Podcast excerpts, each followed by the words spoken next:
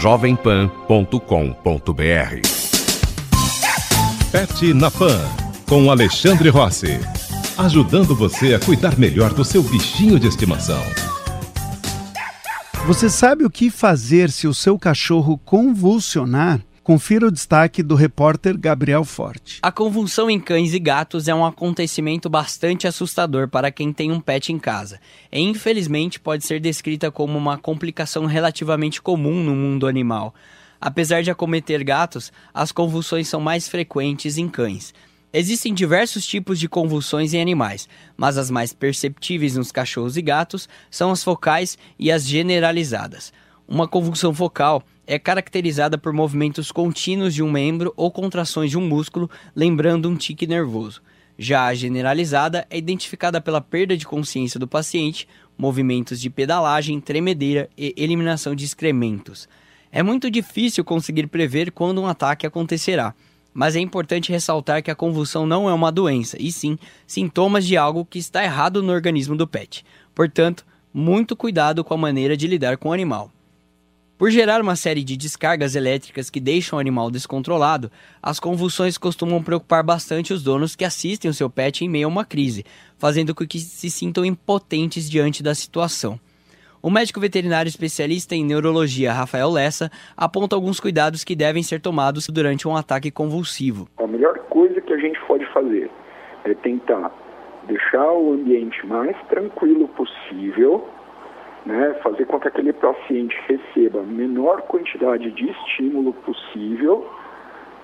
Se ele tiver perto de escada, em cima do sofá, é, segurar para que não tenha risco dele cair, dele ter queda e se machucar, né? tentar acalmá-lo, né? É, tentar evitar ao máximo é, que ele receba estímulos sonoros ou visuais a hora que ele está voltando da crise.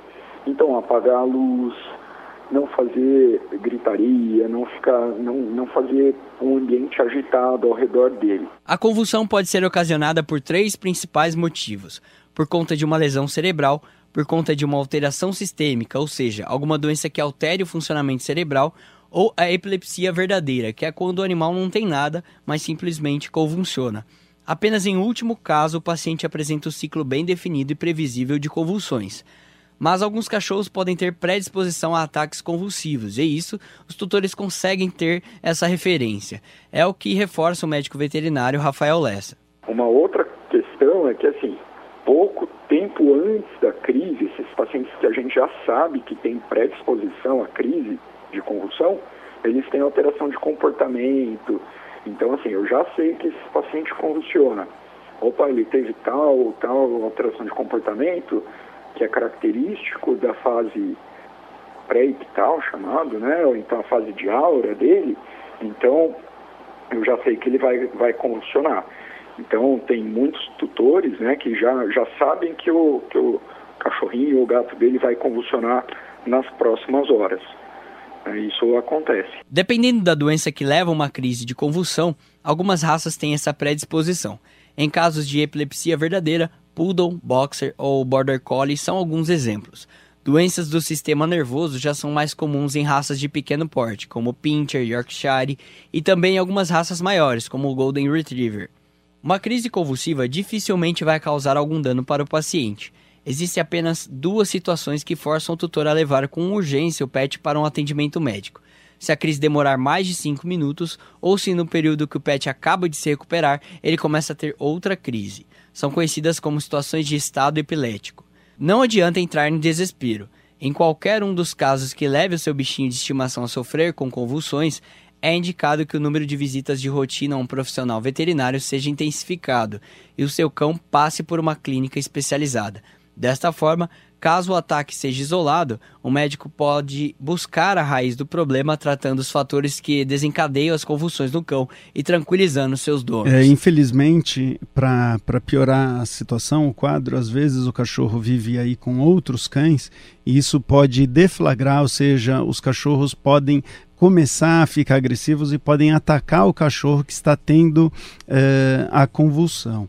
Então é muito importante protegê-los nessa hora com cuidado, sabendo que pode sair essa briga, a pessoa já fica preparada, porque quando o cachorro está se debatendo, né, quando for mais generalizado e você vai abaixar para pegar o cachorro, o, os outros cachorros podem até entender e serem estimulados pelos, pela sua maneira de pegar o cachorro.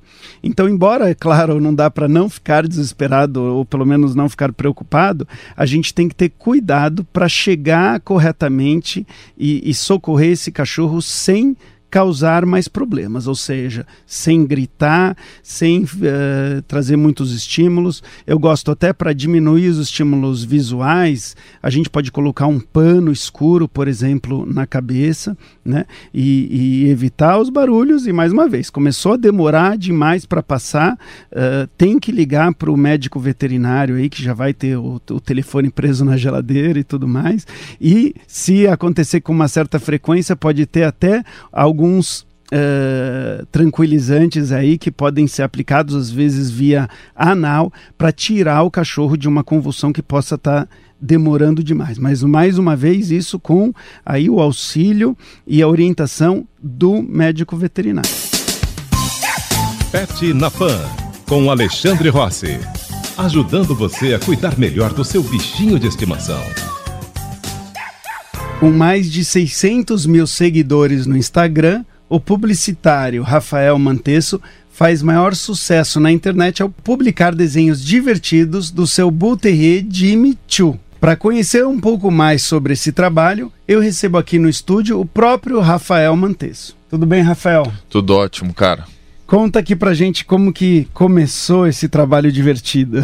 Pô, em primeiro lugar, obrigado pelo convite, muito legal estar aqui começou de uma forma meio inesperada, cara. Começou quando eu me divorciei e num acordo mal resolvido entre eu e a minha ex-mulher de quem é que levaria o que de móveis embora, ela meio que, que me traiu e levou tudo, assim. E aí foi uma surpresa chegar em casa e não ter nenhum móvel em casa, assim. Tá, tá com o apartamento completamente vazio meio sem ter o que fazer mesmo, assim. Só eu e o Jimmy no apartamento vazio. Eu meio, meio desmotivado a ter que comprar tudo de novo e o Jimmy feliz pra caramba porque tava com muito espaço para se divertir.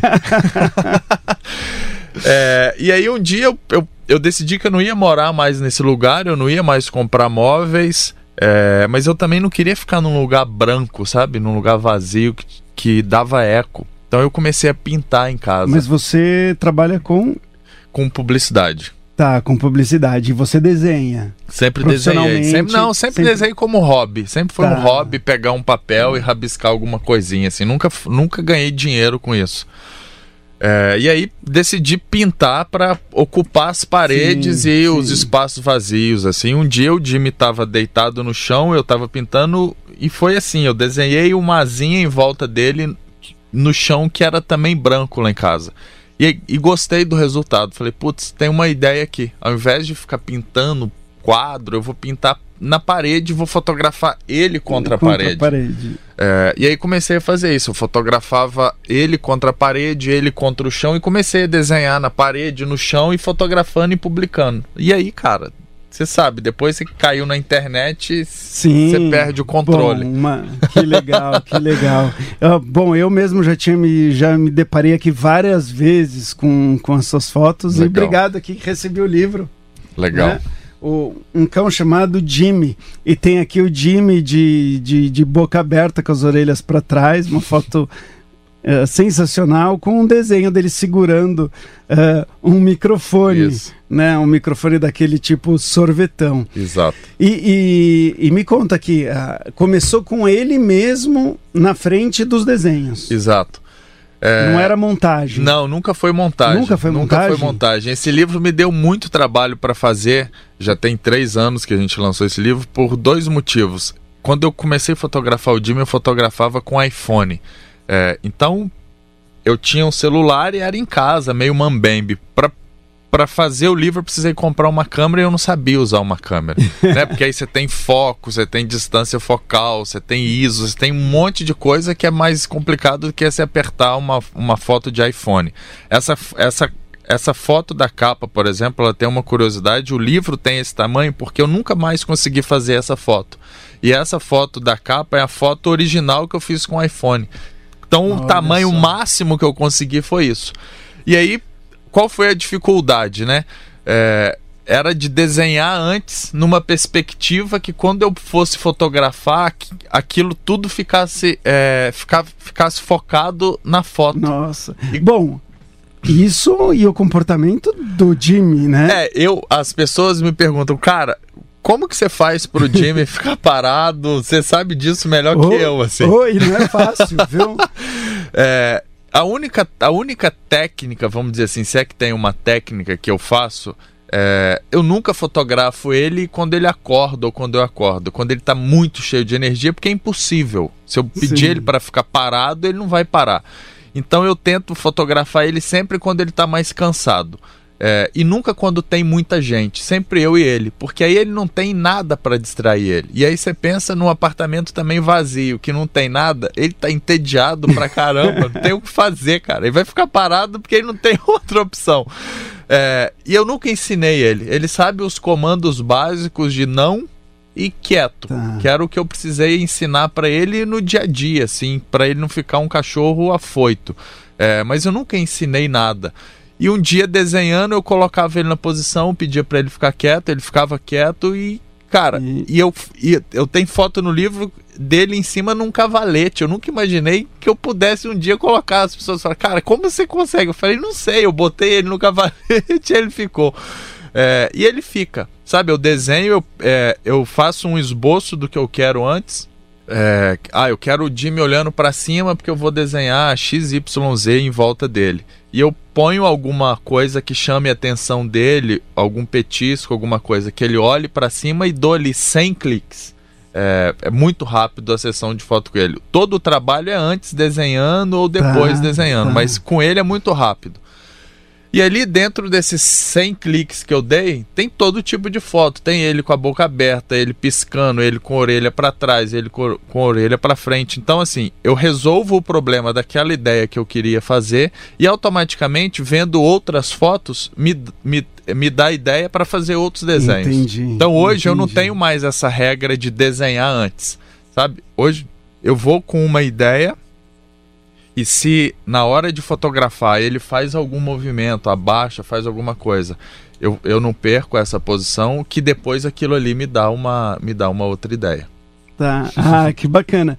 E me diz uma coisa, isso virou esse, esse projeto, ele acabou ele, ele acabou crescendo e virando uma maneira, inclusive, de você conseguir algum faturamento. Sim, isso, sim. isso tem empresas que estão buscando. Como sim. que é, o, o Jimmy virou um trabalho, assim, não é meu principal trabalho, mas é um trabalho meio que já anda sozinho, assim. Então, hoje em dia, a gente tem a gente, tanto no Brasil quanto lá fora, tem, eu tenho a gente em, nos Estados Unidos em, e na Europa que licenciam a imagem dele.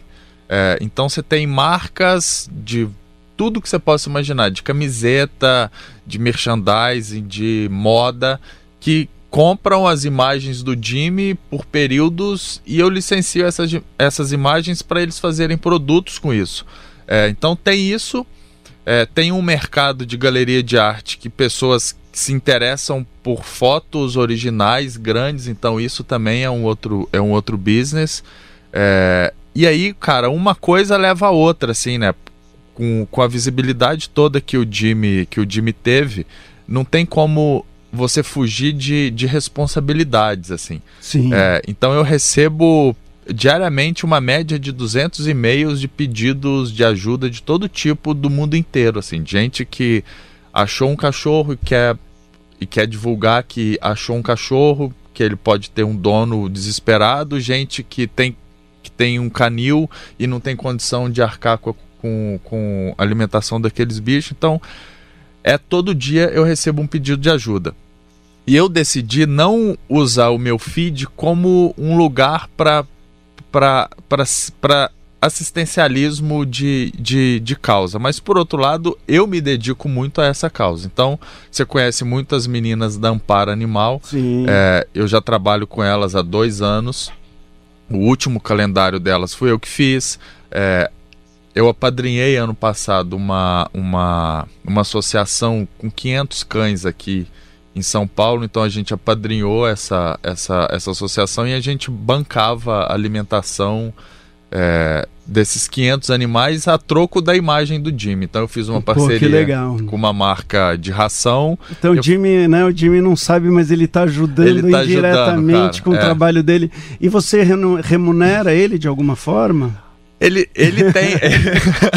ele tem. As pessoas me perguntam o que, que mudou na vida do Jimmy depois dessa história toda.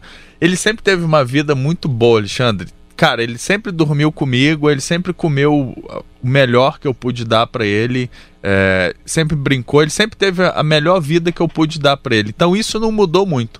É, o que mudou é a reação das pessoas em relação a ele. Antes de, de, de ter as fotos publicadas na internet, as pessoas tinham muito medo e elas ainda têm medo de Bull Terrier. Elas acham que o Bull Terrier é um cachorro agressivo, violento, que vai te atacar, que é um assassino e etc. E as pessoas atravessavam a rua quando me viam passeando com o Jimmy, de medo do Jimmy. Eu não quero cruzar esse Bull Terrier, esse cachorro é um demônio e etc. Hoje é o contrário, cara. Hoje as pessoas atravessam a rua para brincar com, com, ele. Com é. Então ele adora por isso. A única tá. coisa que mudou é, foi isso, assim, a, a, reação das pessoas é, em relação a ele. Eu acho que isso ele ajudou não só ele, sem falsa modéstia, assim, eu acho que o trabalho que a gente fez aí, faz nesses últimos quatro, cinco anos, a gente ajudou um pouquinho a mudar um pouco o preconceito que as pessoas é, tem com a raça. Bom, legal, Rafael. Pô, pena que eu não conheci o Jimmy dessa vez. Tem que combinar o um dia de ser lá em casa. Mas obrigado aqui pelo, pelo livro e super parabéns pelo trabalho, aí tanto artístico e pelos cuidados com o Jimmy que a gente sempre tem que tomar, né? Trabalhar com eles, mas sempre ter o maior sim, carinho e cuidado. Sim. sim né, para não fazer com que eles trabalhem para cachorro. Sim. Ou melhor que o trabalho seja bacana, divertido Sim. e sirva para aproximar a gente Sim. deles. Né? Eles têm que ser cachorro sempre, né? É isso aí. Valeu, obrigado. Obrigado eu, cara. O Pet na Pan de hoje acabou, mas domingo que vem a gente volta com muito mais novidades. Confira também as reapresentações do programa, que acontecem às terças-feiras, às duas e meia da manhã, e às sextas-feiras, às onze da noite. Semana que vem a gente volta. Até mais. Pet na Pan, com Alexandre Rossi. Ajudando você a cuidar melhor do seu bichinho de estimação.